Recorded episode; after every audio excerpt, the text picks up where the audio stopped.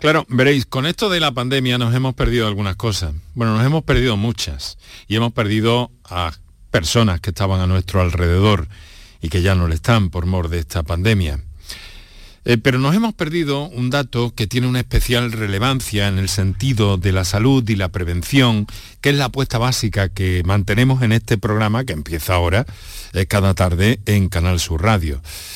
Eh, nos hemos perdido algo que consideramos muy importante porque aunque no lo parezca, porque la pandemia se haya comido em, parte de nuestros de nuestra sensibilidad, quizá incluso de nuestros objetivos en algunos momentos que hemos tenido que priorizar, estamos en la década del envejecimiento activo y saludable.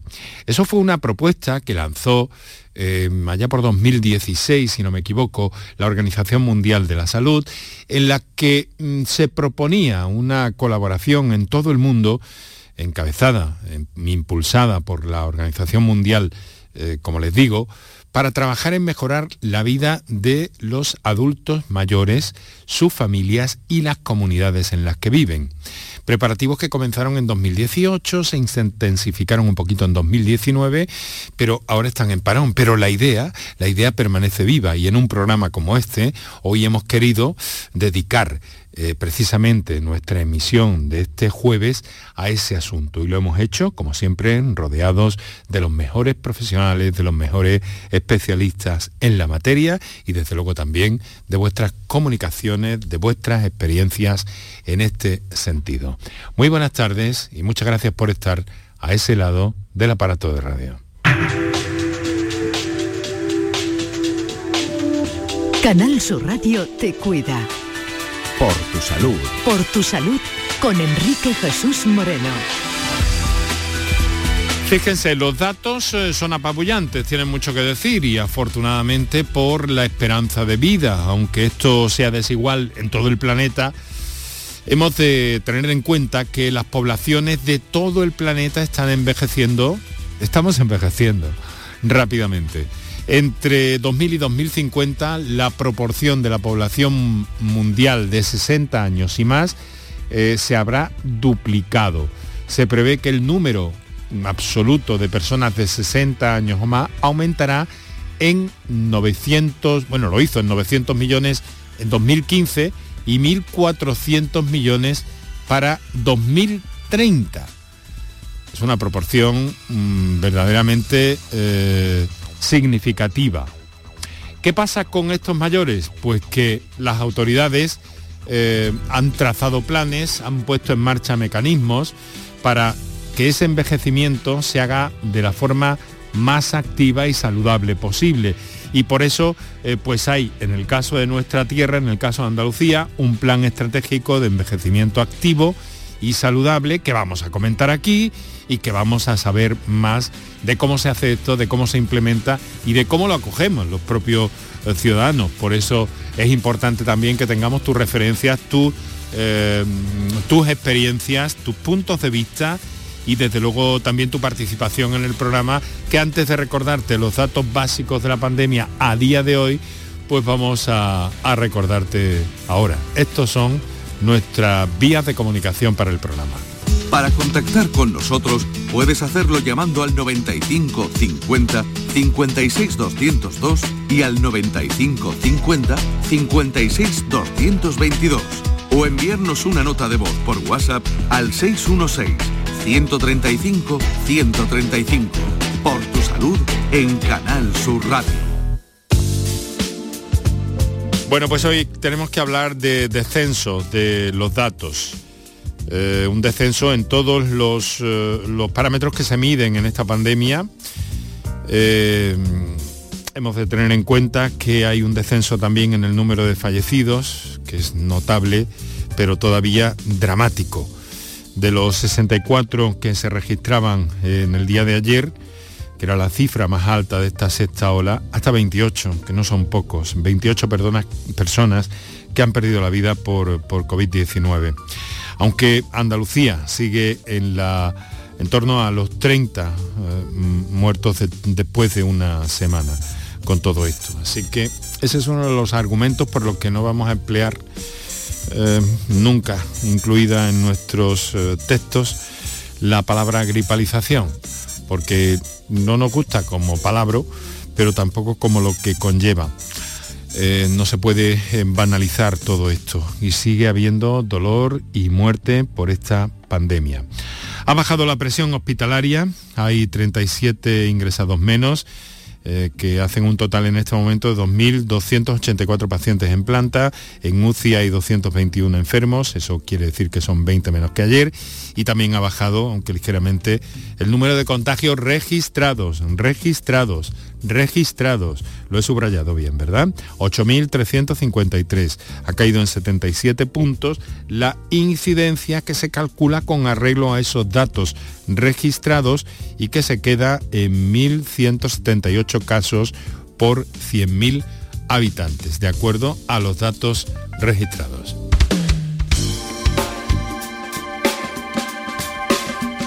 En este sentido, ya te digo que nos gustaría cuanto antes mm, mm, olvidarnos de esta sección que encabeza nuestro programa para repasar lo más básico y fundamental. Lo hacemos en unos minutos eh, todas las tardes. Pues vamos a seguir haciéndolo, vamos a seguir haciéndolo porque además nuestra comunidad no va a hacer lo que ya ha hecho, por ejemplo, Extremadura, que ha decidido que no dará a conocer a diario la situación de la pandemia con los datos que se recopilen en esa comunidad. Eh, nuestros vecinos eh, mm, extremeños eh, pues han sido la primera comunidad autónoma que ha decidido no dar cifras a diario, sino semanalmente. aquí se seguirán dando a diario, así lo ha afirmado el consejero de Salud y Familia Jesús Aguirre. La pandemia es, como su nombre indica, es mundial eh, no podemos bajar la guardia, la guardia, ni mucho menos. Seguiremos haciendo pruebas diagnósticas de infección activa, seguiremos haciendo la trazabilidad en residencias de mayores y en personas vulnerables y seguiremos con la misma línea de trabajo que tenemos hasta ahora. ¿eh? Esto es lo que hay en torno a la pandemia, queridos amigos. 6 eh, de la tarde y 10 minutos en este momento. Nos proponemos hablar de ese envejecimiento saludable, nuestras líneas preparadas para coger vuestro testimonio, vuestra pregunta a nuestros invitados que voy a presentar ya, además de que tenemos a un invitado eh, sorpresa. Eh, también porque vamos a contar a eso de las seis y media con el doctor Fernando Fariñas, que es director del Instituto de Inmunología Clínica de Enfermedades Infecciosas, para, nos ha acompañado de forma eh, muy especial durante la época de pandemia, pero en este caso porque eh, ha dirigido un manual de inmunosenescencia, eh, que bueno, la, palabra es eh, técnica, es compleja, pero se lo aclaro, tiene que ver con el sistema inmune de las personas ya en la senectud pero hemos creído conveniente por su interés científico encajarlo también en este encuentro que vamos a mantener inicialmente con el doctor Ricardo Gil Torresano. Doctor, muy buenas tardes. Muy buenas tardes, Enrique, ¿qué tal? Muchas gracias por estar con nosotros en nuestro eh, estudio central de Canal Sur Radio que lleva el nombre de alguien a, que, a quien sabemos que usted también estimaba, nuestro compañero Valentín García, ¿verdad? Pues sí, la verdad es que es emotivo estar aquí en este estudio con el nombre de Valentín, que era, era cuñado mío. Bueno, pues muchas gracias Ricardo, es coordinador del Plan Estratégico de Envejecimiento Activo y Saludable. No sé si lleva lo de saludable también añadido o, se queda en activo. No, saludable es fundamental. Eso es.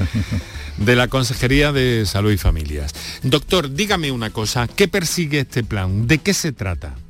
Bueno, pues el mismo título de lo que, como se llama el plan, lo lleva, ¿no? tiene también el apellido de cumpliendo años en salud. Se trata ni más ni menos, algo tan, tan complicado a veces o tan fácil, depende, de que la población que cada vez va a vivir más años, eso es algo que afortunadamente es así.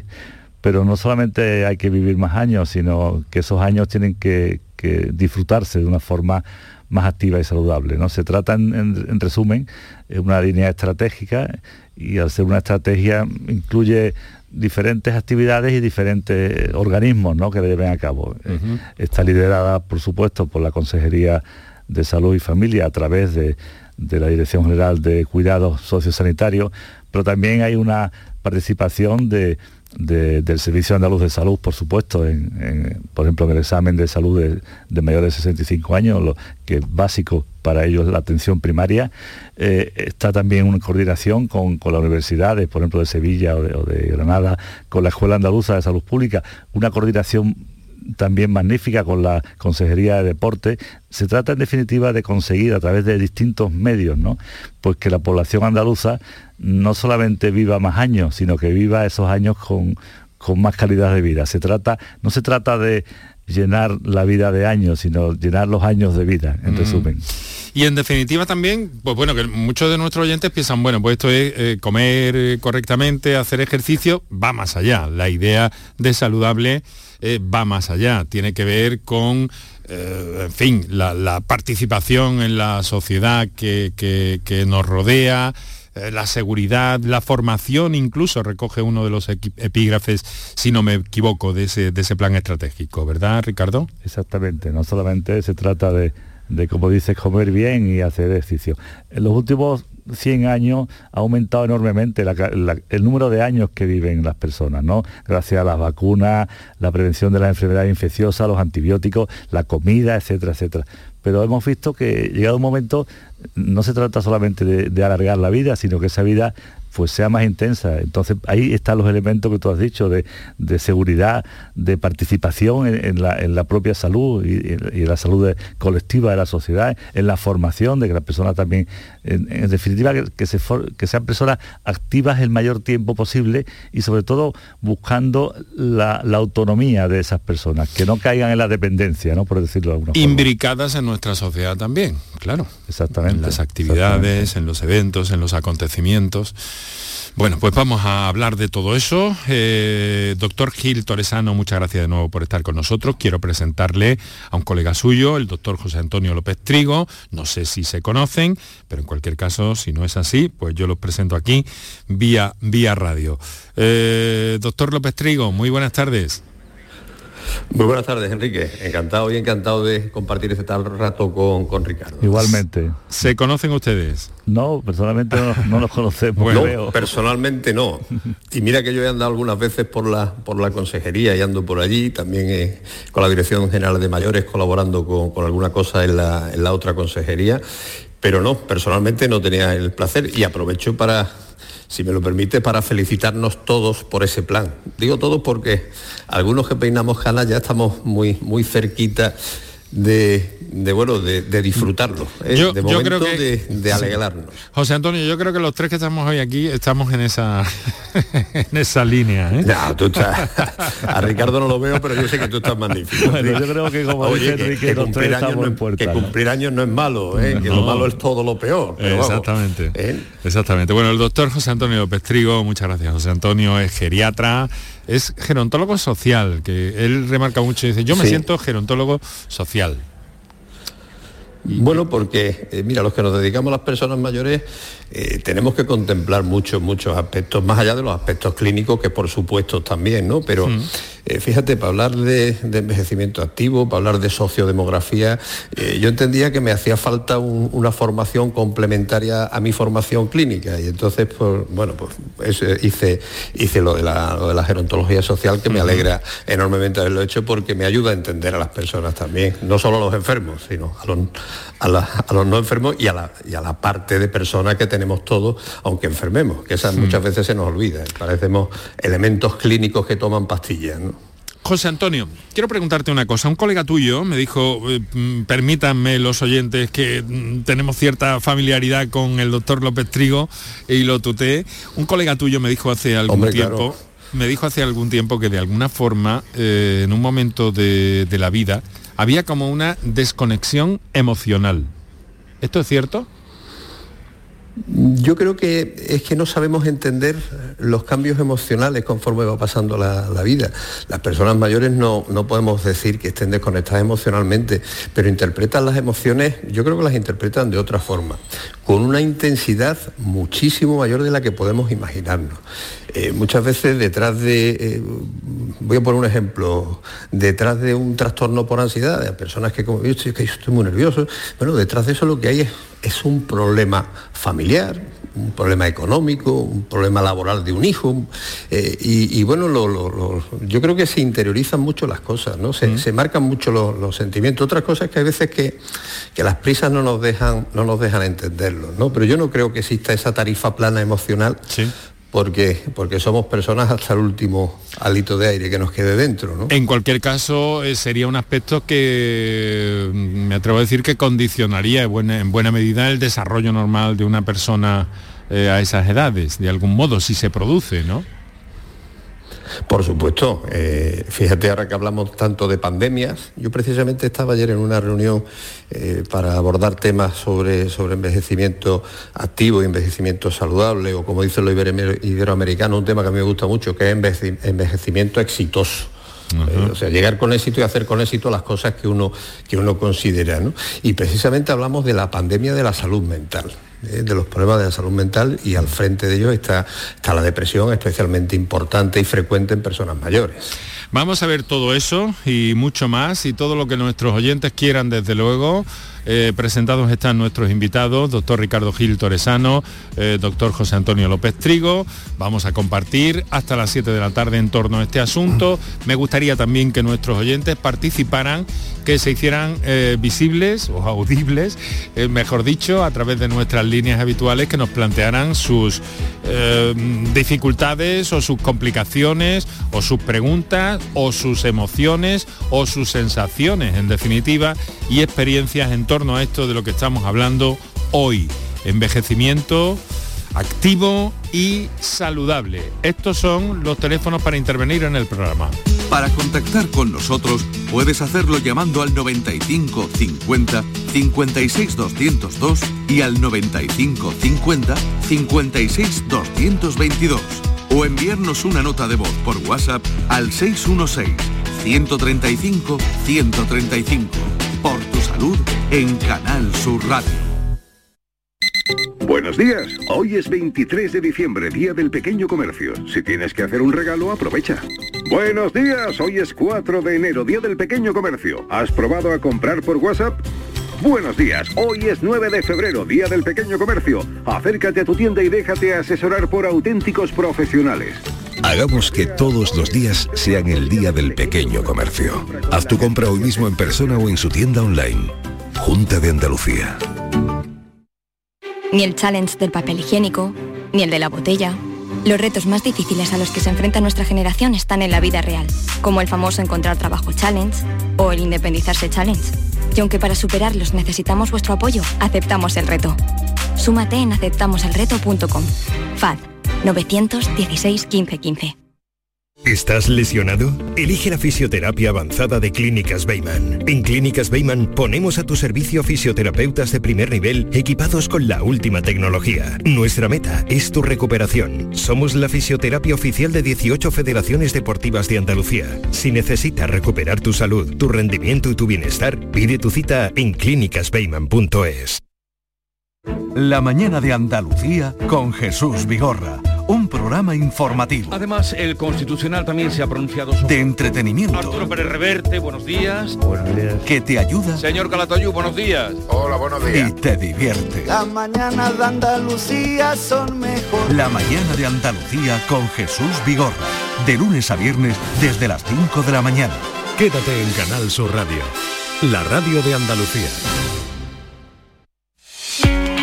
Enrique Jesús Moreno, por tu salud, en Canal Sur Radio.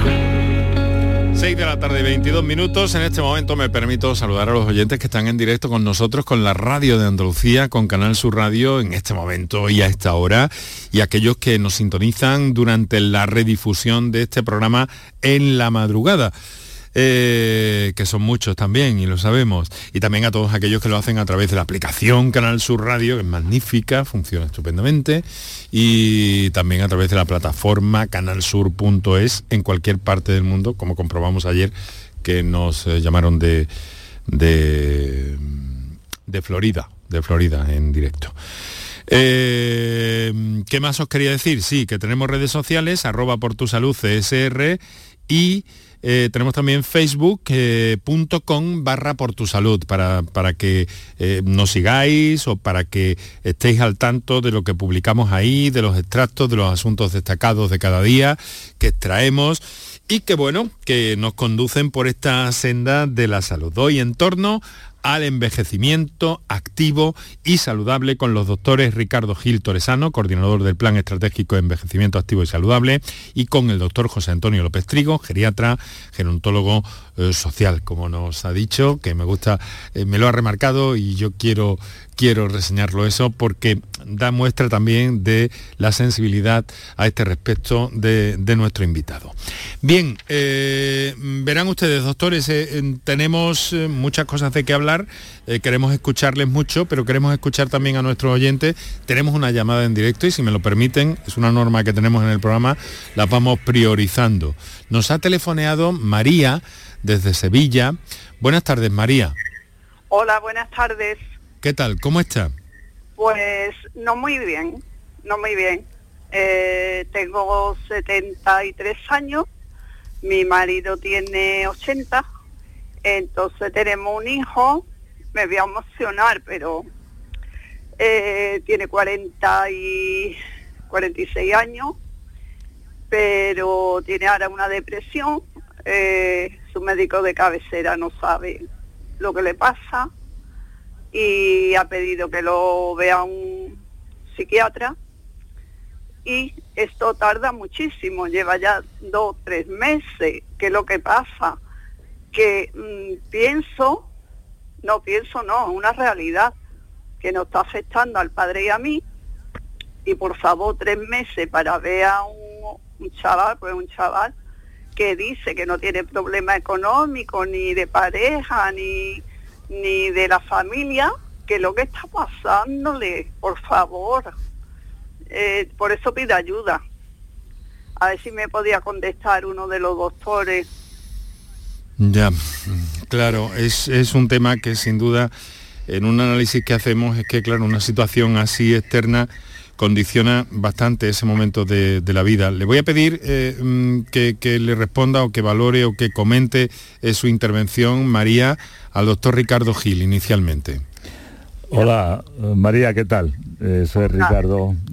la verdad es que entiendo, entiendo lo que usted dice y, tiene razón en, parte porque esta pandemia que, que, nos lleva ya tanto tiempo ocupando, ¿no? que todos pensábamos que, me acuerdo cuando empezó la primera ola, pensábamos que esto iba a ser unos, unos meses y, ya, pero vemos que ya llevamos dos años, ¿no?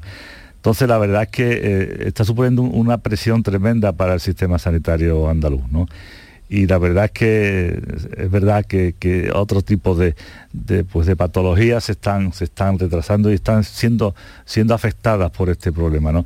pero yo estoy convencido, María, que, su hijo de, 46 años eh, tendrá su cita, por supuesto, y siempre nos gustaría lo, más próximo posible. Eh, incluso esto pasaba también antes, por supuesto, antes de la pandemia, ¿no? Siempre a la persona que está enferma o tiene un paciente que está con un problema, toda tardanza le parece, le parece excesiva, pero yo creo que debemos confiar en el sistema sanitario y, el sistema sanitario sigue funcionando a pesar de la, de la enorme presión de la pandemia. ¿no? Entonces yo pues le, pido un poco de, paciencia porque estoy convencido de que al final su hijo tendrá el tratamiento y la atención que, merece. ¿no? José Antonio, estas circunstancias en el entorno, desde luego, condicionan, en este momento lo estamos viendo, lo estamos escuchando y sintiendo eh, la vida de estas personas en este tramo de edad que estamos hablando, ¿verdad?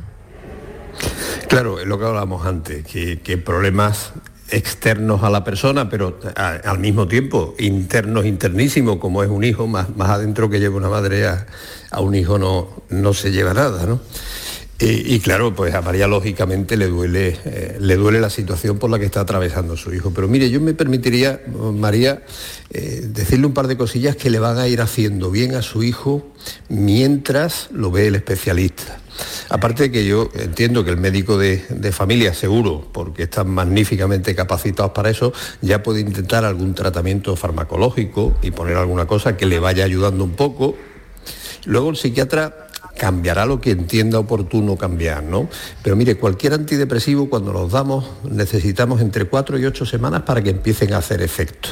Esa paciencia a la que a la que eh, a, la que eh, aludía eh, mi compañero, eso es, esa paciencia es necesaria ¿eh? Pero mire, mientras tanto, sabemos que hay algunas cosas que benefician mucho nuestro cerebro y que generan un mejor ambiente en nuestro cerebro, como puede ser hacer ejercicio físico. El ejercicio físico, ¿eh? aunque sea caminar deprisa, ¿eh? ya también en función de la condición física de cada persona, pero eso genera una serie de sustancias en, nuestro cerebro que van a ayudar a mejorar el ánimo. El compartir cosas, el compartir inquietudes, el, hablar lo que a uno le pasa y lo que uno siente con otras personas, aunque no sean profesionales, el descargarte en un amigo, el descargarte en la familia, eh, también va aliviando un poco esa, esa ansiedad de fondo que además está aumentada por la ansiedad de no recibir todavía el tratamiento eh, que, pondrá en su momento el especialista. Yo creo que cosas sencillas en principio nos pueden ayudar a ir en otra disposición y a mejorar mucho más con cualquier tratamiento que luego recibamos por él sale a andar por las tardes, él trabaja en la seguridad privada. Tiene, turno, tiene turno, usted sabe cómo es eso. Entonces él sale a andar, pero su deporte es el ajedrez. Digo, mira mi vida, deja el ajedrez que te va a comer la cabeza más todavía. No, no, no, mire usted, con el ajedrez no se come la cabeza. Con el ajedrez se centra uno tanto en el ajedrez que se empieza a olvidar de otras cosas. Y, lo mismo es bueno que, que, practique más horas el ajedrez, que se concentre en el ajedrez, ¿eh? porque eso va a hacer que su atención hacia su problema ¿eh? se desvíe un poquito y le va a ayudar. Eh, que intente sacar placer en las cosas, eh, jugando al ajedrez, haciendo ejercicio, eh, paseando, paseando con los amigos, paseando con su pareja. hay, que, hay que liberar, hay que soltar eso que llevamos dentro que nos tiene atenazados, ¿no? Y contar los sentimientos y contarlos sin ningún tipo de vergüenza, porque es que no pasa nada por tener una depresión, es que eso no es, no le echamos la culpa a nadie por tener un cólico nefrítico. Entonces hay que, hay que quitar ese estigma que tienen todas las enfermedades de la cabeza, ¿eh? que no pasa nada por contar, oye, pues, hoy me siento muy mal por esto, porque siempre alguien, sobre todo alguien que te quiere, te va a decir, oye, pues mira, pues planteátelo así. Y nos van a dar otro punto de vista. Y cuando estamos muy deprimidos, lo vemos todo tan negro que no somos capaces de, de generar nosotros un segundo punto de vista. Sí, se le ha pasado por la cabeza una cosa que no quiero decir, y usted me entenderá y sabrá lo que le estoy diciendo y digo, mi vida, no tiene problema económico ni familiares, ni de pareja, ni de hijo. dice, digo, a ver si él en él tuvo hace, cuando empezó la pandemia, le dijeron que era una gripe muy fuerte. Digo, a ver si va a ser, no era la gripe y era el, el COVID y la deja alguna secuela bueno, bueno no están ese tipo de secuelas. Pero mire, en cualquier caso, permítame solo un segundo, María. Eso que usted nos comenta, que, usted nos comenta que ha pasado por la cabeza de su hijo, eh, puede ser un criterio para que la derivación al especialista se haga con carácter preferente. Él debe comentar, eso lo debe comentar con el profesional, lo debe comentar con su médico de familia, eh, porque seguro que, se va a articular el mecanismo más rápido posible. Eh. Sí, ah, vale, estupendo, estupendo pero por favor. que lo comente, que lo comente, que lo comente directamente con su médico. María, y mientras tanto, si me lo permiten los doctores, hay, hay que negociar esa situación. Yo entiendo que es terrible, que usted y su marido están sufriendo enormemente, pero... perdón, le hemos pagado hasta médicos privados para que le hicieran pruebas porque le dolía aquí, le dolía allí y no, no, mm, eh, no tiene nada eh, eh, de momento no tiene nada de enfermedades físicas, sino la psicológica. Ya. Tiene 46 años y es que es que es para comérselo, no porque sea mi hijo, pero todo el mundo lo dice. Y yo es que, el padre y yo estamos, vamos, vamos. Entonces, por favor, que le den, yo lo único que pido, que le den a la salud mental el mismo, el mismo o la misma atención que le están dando al COVID porque al final el COVID, aunque esté vacunado, lo coge. Entonces, por favor, la salud mental, por favor, que tengan más, más atención a estas criaturas, a los mayores, a los jóvenes. Los niños yo no sé si sentirán lo mismo, pero los jóvenes y los mayores estamos muy mal. María, le pedimos ánimo y confianza porque seguro que van a ver a su hijo, seguro que encuentran buenas claves y mientras tanto usted y su marido tienen que mm, mm, sobreponerse a todo esto, si me permiten si me permite indicárselo así, que me tomo la libertad, pero hay que hacerlo. Y el hecho de que, de que nos llame para plantear este asunto, que condiciona eh, que condiciona emocionalmente una parte de la vida eh, fundamental, clave, eh, y donde se plantean problemas de este tipo, pues que sin duda no contribuyen al, bienestar de las personas. ¿no? María, cuídense mucho, tengan confianza, insistan un poco, transmitan, como le ha aconsejado el doctor, esta, esta situación de su hijo de forma con todas las letras, sin, sin problemas, porque eso mm, probablemente va a agilizar también el abordaje que le puedan hacer, ¿vale? De acuerdo, pues gracias. Muchas gracias. Muchas gracias a usted, María, por su confianza. Un beso y un saludo a su marido también.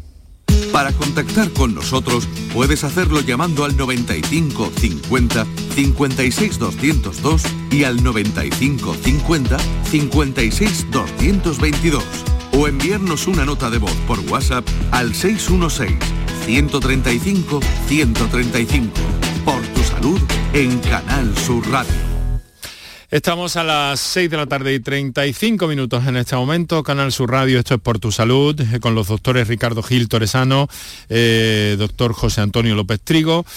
Eh, sin duda dramática esta llamada, pero ¿de qué forma puede contribuir mm, una situación así, ¿verdad? Que, es muy importante, que para este momento de la vida en que hablamos de un envejecimiento activo, saludable, eh, claro, tenemos que ofrecer herramientas también en el, ámbito emocional propio, ¿verdad? De las personas, ¿no, Ricardo? Para, solventar de alguna forma o minimizar los efectos de una situación tan compleja, tan dramática. Totalmente, Enrique. Precisamente una de las herramientas que tenemos para dar a conocer y, actuar el envejecimiento activo y saludable es una plataforma que se llama En Buena Edad.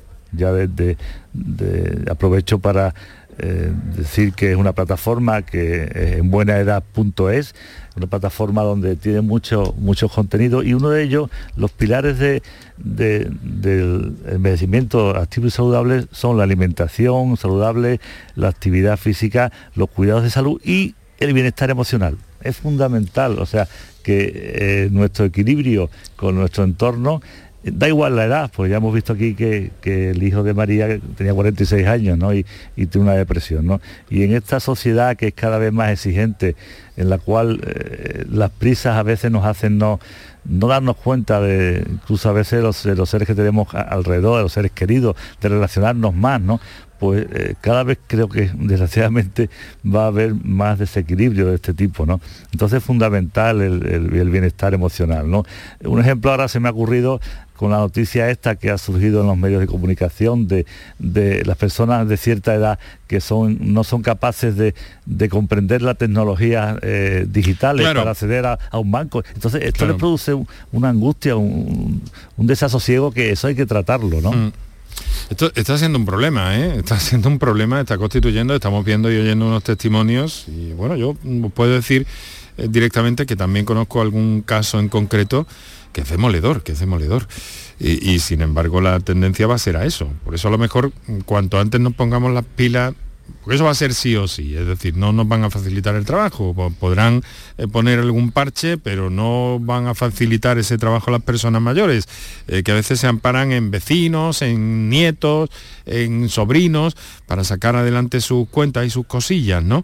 Pero que, mm, que vamos a tener que formarnos también, como decíamos al principio, que forma parte de, esa estrategia de envejecimiento activo, ¿no? de formación y de conocimiento. Eh, perdón, José Antonio, a mí me gustaría que valoraras un poco esto, ¿no? porque esto contribuye a deteriorar el equilibrio emocional y por tanto puede llegar a contribuir también a, a estropear un poco incluso el sistema inmune, ¿verdad? Evidentemente, fíjate, sabemos que, los estados de ánimo deprimido ¿eh? son un factor de riesgo importante para que las personas tengan un compromiso. Más las personas mayores, como seguro que ahora va a abundar eh, el doctor Fariña, del que, del que me declaro seguidor y, lector de, sus publicaciones, porque yo he hecho algunas cosillas en, inmunosenescencia y una de las fuentes de las que uno sí o sí tiene que beber es, del profesor Fariña. ¿no? Pero fíjate, eh, consideramos que es un factor de riesgo de compromiso inmune una depresión mayor pero vamos, tanto así que, en algún tipo de vacuna, como puede ser la vacuna de la varicela o del herpes zóster de la culebrina, para que nos entienda todo el mundo, hmm. una de las indicaciones es estado de ánimo deprimido porque hay un compromiso del sistema inmune. Pero fíjate, también sabemos que personas con una depresión, con una depresión mayor, ¡Ay! Vaya caramba, cuá, ahí se ha quedado cuándo, cuándo, pero... pero pues sabe su organismo al estrés de la cirugía, que produce un, estrés interno importante, también es, también es deficitaria. Eh, José Antonio, José Antonio, vaya, pues lo, te, hemos, perdido unos instantes, hemos tenido ahí una, unas lagunas. Ahora parece que estás aquí. Bueno, ¿sabes quién está también con nosotros que acabas de, eh, mencionarlo? intentaban... Sí, dinos, dinos, dinos, dinos. Dinos, José Antonio. No. Me parece que no me oye. Vamos a reconectar, si te parece. Kiki Irondegui está en el control de sonido y realización. Vamos a intentar. Eh, tenemos también a un oyente eh, que nos ha llamado. Vamos a aguantar la llamada, compañeros, eh, unos minutos porque ahora quiero saludar, que además nos ha hecho un hueco que agradezco porque me es muy escurridizo, pero definitivamente para este tema que le hemos planteado ha consentido en estar con nosotros el profesor doctor Fernando Fariña, buen amigo del programa. Fernando, querido amigo, muy buenas tardes. Buenas tardes, Enrique. ¿Qué tal? Muchas gracias por acceder a reaparecer por aquí, por la Radio Pública de Andalucía, por Canal Sur Radio, director del Instituto de Inmunología Clínica y Enfermedades Infecciosas. Estoy compartiendo en torno al envejecimiento eh, este programa con los doctores Ricardo Gil mm, Torresano y José Antonio López Trigo pues algunas cuestiones relacionadas con esa actividad necesaria y he aprovechado que tenéis recién terminada, tú y un equipo de profesionales, un manual de inmunosenescencia. Y esto es muy importante, eh, es, es una palabra muy técnica que yo quiero, en primer término, Fernando, si eres tan amable, que nos expliques qué es la inmunosenescencia. Pues Enrique, muy sencillo. Lo voy a explicar con palabras muy llanas. La inmunosenescencia es el proceso de declive de la función inmunitaria, es decir, de las defensas que ocurre por el avance natural de la edad. ¿Mm? Es, las funciones inmunitarias, digamos que empiezan a renquear un poco y empiezan a bajar su capacidad y su eficiencia, debido a la acumulación de años, fundamentalmente. Y esto tiene un reflejo, tiene un reflejo en que las personas más mayores, pues al defenderse peor, tienen más infecciones, pueden tener infecciones más graves, también eh, son más proclives a desarrollar eh, enfermedades inflamatorias porque controlan peor la inflamación. También, bueno, pues de resultas de esto, pues responden peor en muchas ocasiones a las vacunas y sobre todo a ciertas vacunas, ¿no? Eh, ¿Eso se puede retrasar de algún modo, Fernando? Bueno, pues es una gran pregunta también, porque de hecho hoy se habla de lo que se llama el inmunofitness o el entrenamiento inmunitario, y es que hoy sabemos que manejando factores ambientales, como por ejemplo llevar un buen eh, control a través de la vacunación, una dieta adecuada, donde no falten ciertos elementos, ciertas eh, eh, micronutrientes como el zinc, el selenio o ciertas vitaminas como la vitamina D, etcétera, podemos también conjuntamente con el ejercicio y tener relaciones sociales contra más y de mejor calidad mejor, pues todo eso va a contribuir de forma muy importante a retrasar el proceso de, eh, natural de, de senescencia inmunitaria. ¿no? Em, Fernando, este manual eh, lo habéis elaborado durante mucho tiempo, con mucho cariño, con mucho cuidado, tratando muchos datos. Eh, ¿Está hecho para hospitales? ¿Está hecho para atención primaria? ¿Está hecho para especialistas? ¿Para quién está hecho? ¿A quién va dirigido? va dirigido fundamentalmente a los profesionales sanitarios a los profesionales sanitarios, a todos los profesionales sanitarios que se interese por el tema y evidentemente a todo aquel que tiene relación con el paciente mayor o con la persona eh, mayor, ¿no? Eh, fundamentalmente para ellos. Y ofrece de alguna forma respuestas a cuestiones, a problemas que los eh, clínicos, que los sanitarios se van a encontrar en la gestión diaria, supongo, ¿no? Sí, claro, responde, vamos desde lo muy básico a lo muy práctico, en el sentido de que, bueno, la guía también recoge eh, cómo vacunar, de qué vacunar, cuándo vacunar a estas personas mayores eh, y, qué otras cosas se pueden hacer para optimizar eh, la respuesta a las vacunas y para, como hemos hablado antes, intentar ralentizar en todo lo posible ese proceso. ¿no? Bueno, eh, tengo, como te digo, a Ricardo Gil eh, y tengo a José Antonio López, eh, que yo no sé si aprovechando tu aparición en el programa tienen alguna, alguna cosa, no sé si, mm, si alguno de ellos quiere preguntarte algo, quiere saber más a propósito de este asunto que a mí me ha llamado la atención, me ha parecido de lo más interesante y en este contexto del programa de hoy quería, quería incluir. Sí, yo, por ejemplo, Fernando, soy Ricardo, encantado de saludarte. Bien, yo, es muy interesante lo, lo que dices, porque el, tema de las vacunas, eh, hasta ahora hemos creído siempre que era cosa de, de, niños, y no es así. Hay una serie de vacunas, como tú dices, de la gripe, el neumococo, el, el herpes etcétera. Entonces nosotros dentro de, la estrategia de envejecimiento activo y saludable tenemos, como bien sabe, lo que se llama el examen de salud a mayores de 65 años. Está incluido en la historia clínica de, los pacientes, en el sistema de IDAYA, eh, lo hacen los, profesionales de atención primaria y, y es muy interesante, eh, estamos revisando constantemente los contenidos científicos de las diferentes fichas que hay y es muy interesante este tema y estoy convencido de que este tema también se, al final acabará dentro de ese examen de salud y a través de, la, de las prácticas que tú, que tú has, citado de la vacunación y otras, pues creo que al final entre todos contribuiremos a que esa, esos años pues se vayan llenando de, de salud y de, de, actividad. ¿no? Entonces yo creo que, que, vamos, de hecho, eh, vamos a, revisar este tema e introducirlo en, el examen de salud ¿no? de los mayores. Claro, de hecho, de hecho forma parte de lo que venimos llamando el envejecimiento saludable, ¿no? No es solo cumplir años, sino cumplir años con, un, con mucha calidad de vida, con toda la calidad de vida posible, ¿no? Y claro, para resolver eh, situaciones que se puedan dar ya descritas y recogidas en este manual. José Antonio, no sé si tienes algo para, eh, para Fernando. Bueno, sí, aparte de, saludarle, he tenido el privilegio de compartir con él alguna mesa redonda en el Congreso de la Sociedad Andaluza de, de Geriatría.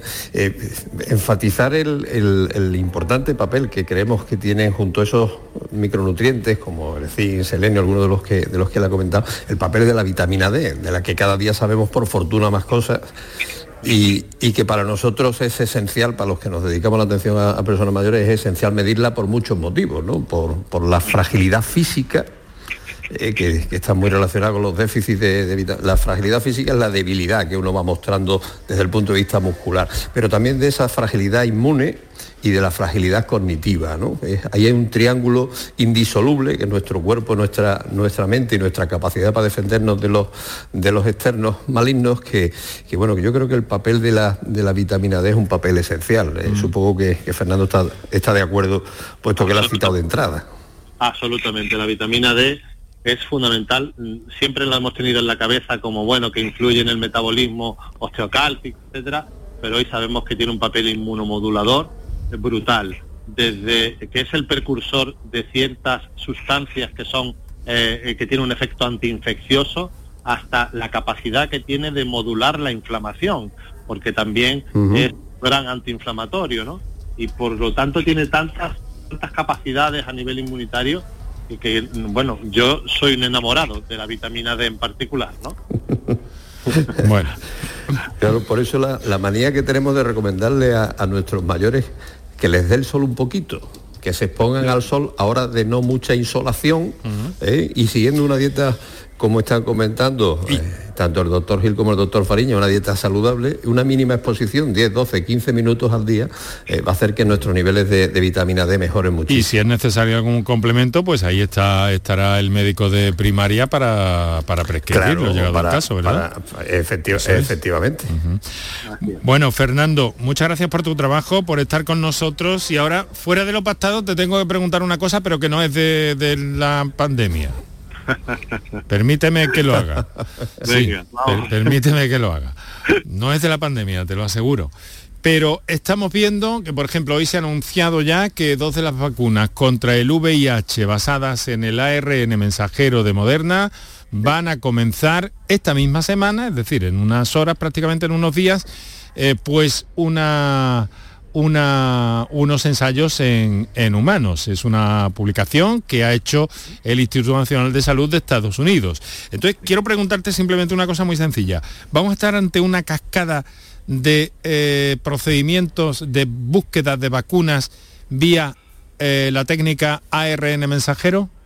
Bueno, pues no lo dudes, Enrique. O sea, hay cantidad de proyectos para HIV y para otras enfermedades infecciosas, pero también para enfermedades no infecciosas.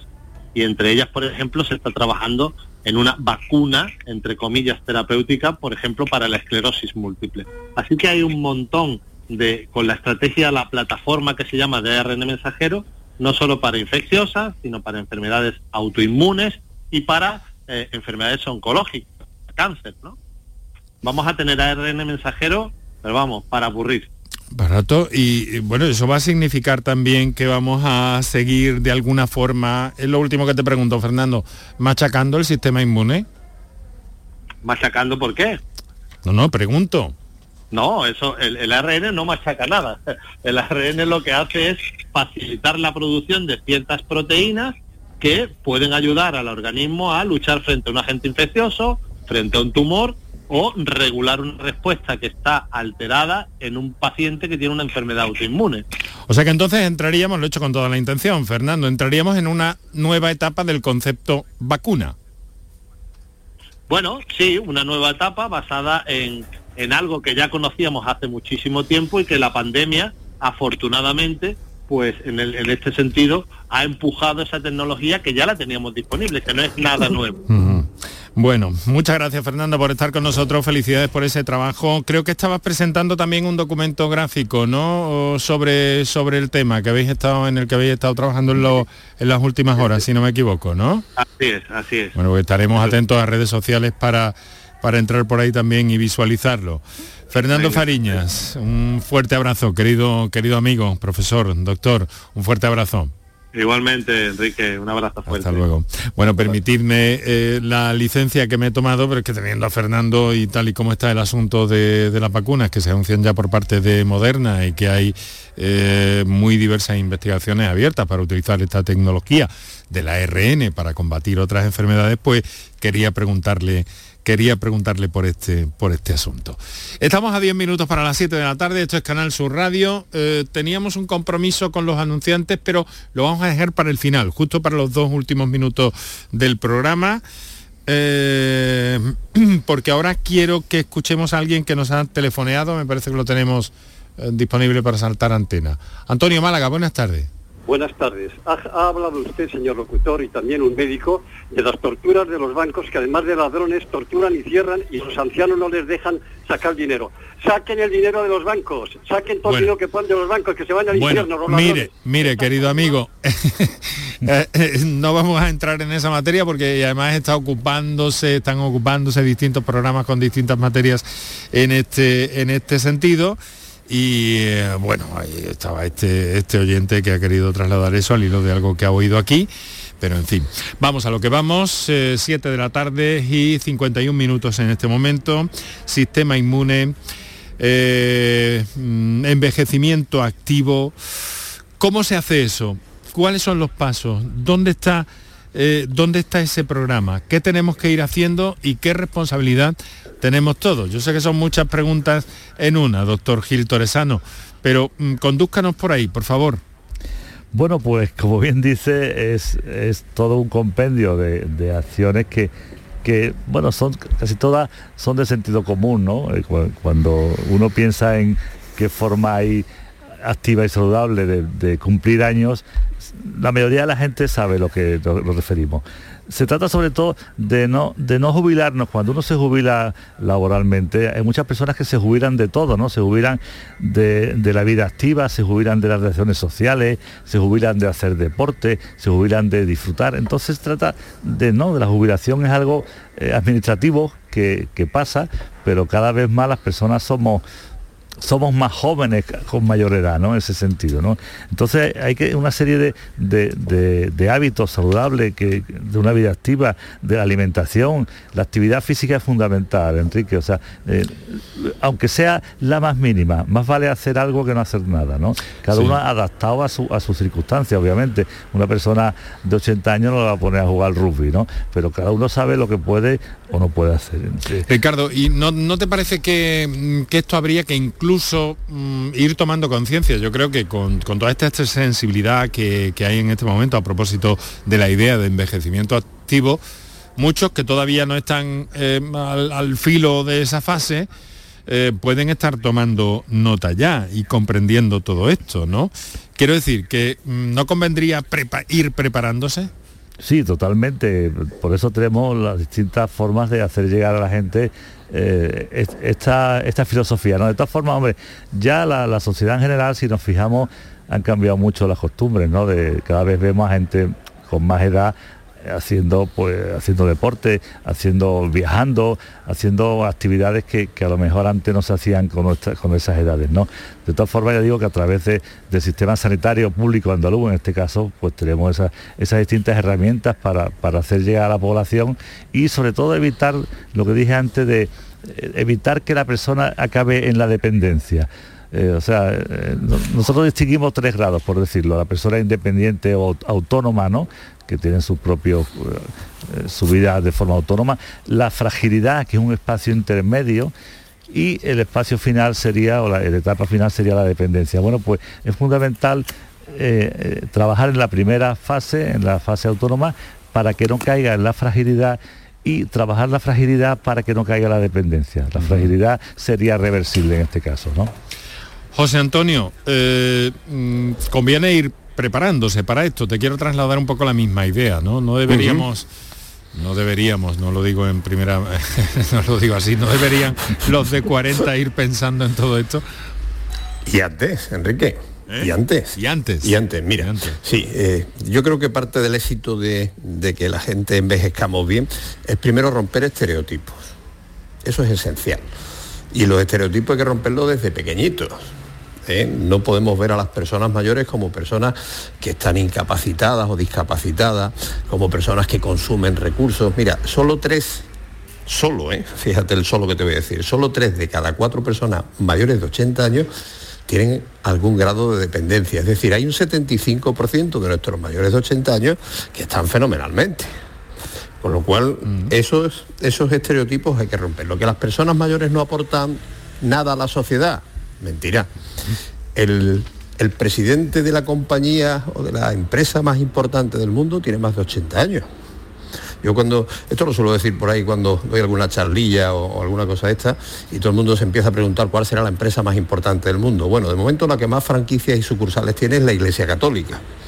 Y fíjate quién la dirige, un señor absolutamente lúcido, absolutamente brillante y que ya ha cumplido los 80. Por lo tanto, esos estereotipos hay que quitarlos del medio. Absolutamente eh, de acuerdo con, el doctor Gil que, que la vida hay que hacerla más larga y más ancha. Hemos conseguido hacerla larga, hemos conseguido cumplir muchos años, pero tenemos que ensanchar esa vida para que sea más disfrutable hasta, hasta el final. Y eso pasa por muchas cosas. ¿Y a partir de cuándo? Pues mira, si quieren utilizar la biología para definir cuando empieza el envejecimiento, que es cuando uno debiera empezar a preocuparse ya de estas cosas, bueno, pues biológicamente empezamos a, envejecer alrededor de los 25 años. que es cuando dejamos de fabricar hormonas de crecimiento. O sea, ahí formalmente deberíamos ya ir tomando nota. Claro, y luego hay otra y luego hay otra idea. Muy brevemente, por favor, te lo ruego. Sí, más de chascarrillo, que es por egoísmo, hombre, que esto nos va a llegar a todos. Eh, Ricardo, eh, para terminar, eh, bueno, yo sobre todo señalar, me gustaría señalar ¿no? esa, esa referencia que nos has dado en buena edad, que creo que es interesante para nuestros oyentes que nos han escuchado esta tarde, ¿no?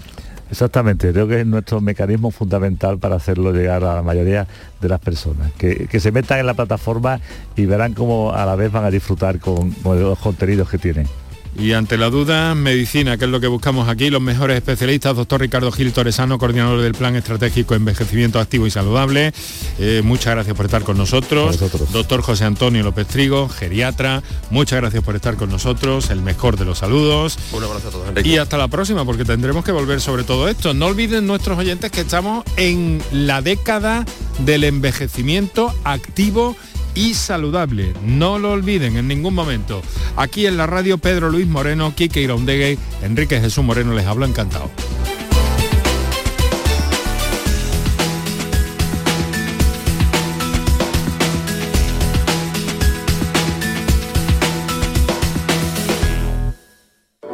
La magia de este lugar está siempre esperando a que la visites. Disfruta de cada plato de la gastronomía local. Embriágate sin medida del mejor ocio y cultura. Aprende de la dedicación artesanal ubetense y conoce la ciudad patrimonio de la humanidad. Piérdete por los cerros de Úbeda. Andalucía, verde, sostenible y circular. Nuevos retos medioambientales, tecnológicos, económicos y sociales con el nuevo Proyecto de Ley de Economía Circular de Andalucía. Únete a la Revolución Verde. Consejería de Agricultura, Ganadería, Pesca y Desarrollo Sostenible. Junta de Andalucía. Las mañanas del fin de semana son para ti, con Andalucía en la radio, con toda la luz, el talento y la alegría de nuestra tierra, con nuestra historia, cine, flamenco y toda la actualidad del fin de semana. Días de Andalucía, con Domi del Postigo, los sábados y domingos desde las 9 de la mañana. Quédate en Canal Sur Radio, la radio de Andalucía. Sevilla es Canal Sur Radio. Bienvenidos a Sacaba. Mil metros de electrodomésticos con primeras marcas. Grupos Whirlpool, Bosch y Electrolux. Gran oferta hasta fin de existencias en Sacaba. Lavadora secadora por 299 euros. Sí, sí, lavadora secadora por solo 299 euros. Y solo hasta fin de existencias. Solo tú y Sacaba. Tu tienda de electrodomésticos en el Polígono Store en calle nivel 23. Sacaba. La mañana de Andalucía, las noticias de Sevilla. Toda la información que necesitas, con el avance de la actualidad de la jornada y la información de servicio público, la tienes en tu radio. Canal Sur Radio. La radio de Andalucía en Sevilla.